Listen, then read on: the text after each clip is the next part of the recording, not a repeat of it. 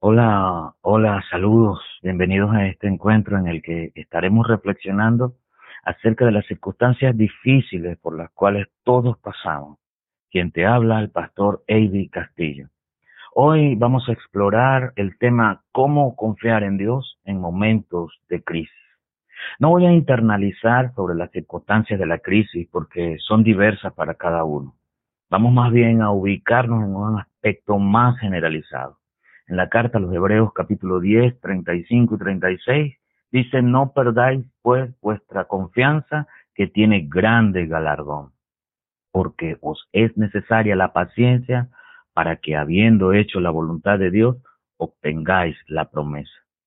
La vida natural y espiritual siempre estará llena de retos, que en muchos casos son momentos de crisis que abruman el ser completo, el espíritu, el alma y el cuerpo.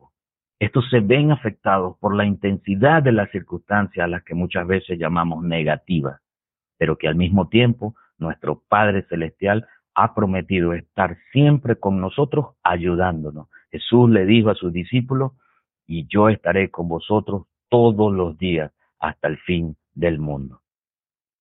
Para tener plena confianza en lo dicho por el Señor, hay que profundizar en nuestra fe.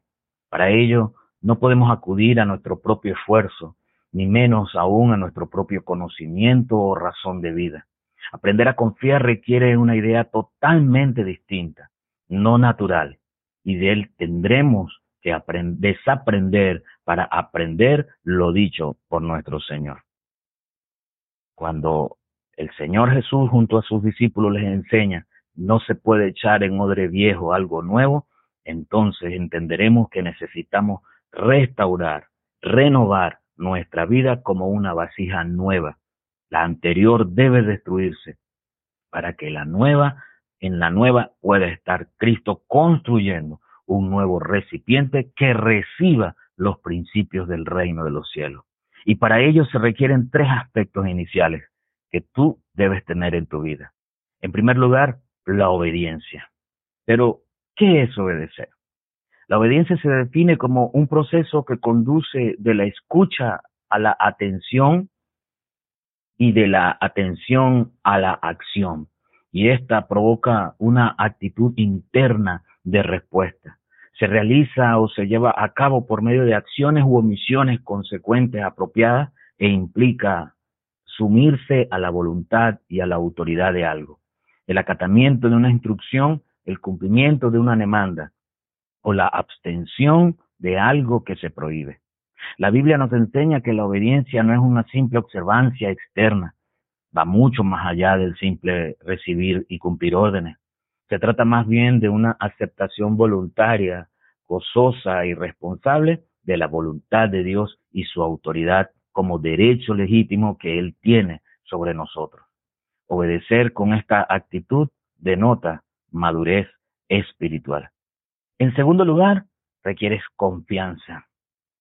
La confianza se refiere a que podamos tener un sentido interno y realista y que muchas veces es una hipótesis acerca de tus propias capacidades. Confiar en ti mismo y en tus capacidades es crucial para gestionar los retos emocionales y alcanzar los objetivos de la vida. Pero la Biblia nos aclara lo que es la confianza en la práctica se hace alusión a las características divinas por las cuales la confianza se convierte en la certeza de saber que Dios hará aún cuando yo no lo vea.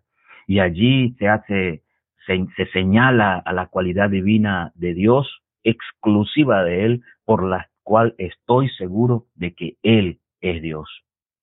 Entra en acción entonces la fe, en primera de Juan 5, 4 y 5 dice, en realidad todo el que es hijo de Dios vence lo malo de este mundo. Y todo el que confía en Jesucristo obtiene la victoria. El que cree que Jesús es hijo de Dios vence al mundo y a su maldad. ¿Dónde entonces está la confianza o dónde debería estar la confianza? Tu confianza debe estar en la voluntad de Dios, en su victoria que Él obtuvo en la cruz del Calvario, sacrificando su vida por la tuya y otorgándote finalmente la bendición de ser más que vencedor. Y por último, En tercer lugar, la voluntad. La voluntad de hacer las cosas que nos capacitan para una tarea y han sido preparadas de antemano por nuestro Señor Jesucristo. Aún desde la eternidad ya estabas en el pensamiento de Dios para hacer las cosas conforme a su propósito. La voluntad es un acto o forma de expresión que determina llevar la toma de decisiones adelante. La voluntad está vinculada con el entendimiento acerca de lo que conviene a cada uno. En el libro, en la carta a los Efesios capítulo 5, versículo 17 dice, por tanto, no seáis insensatos, sino entendidos de cuál sea la voluntad del Señor, comprobando esa voluntad agradable y perfecta. Confiar en Dios en todo momento es dejar nuestras propias expectativas y agradarle a Él. Confía en Él de manera oportuna para que puedas salir de la crisis.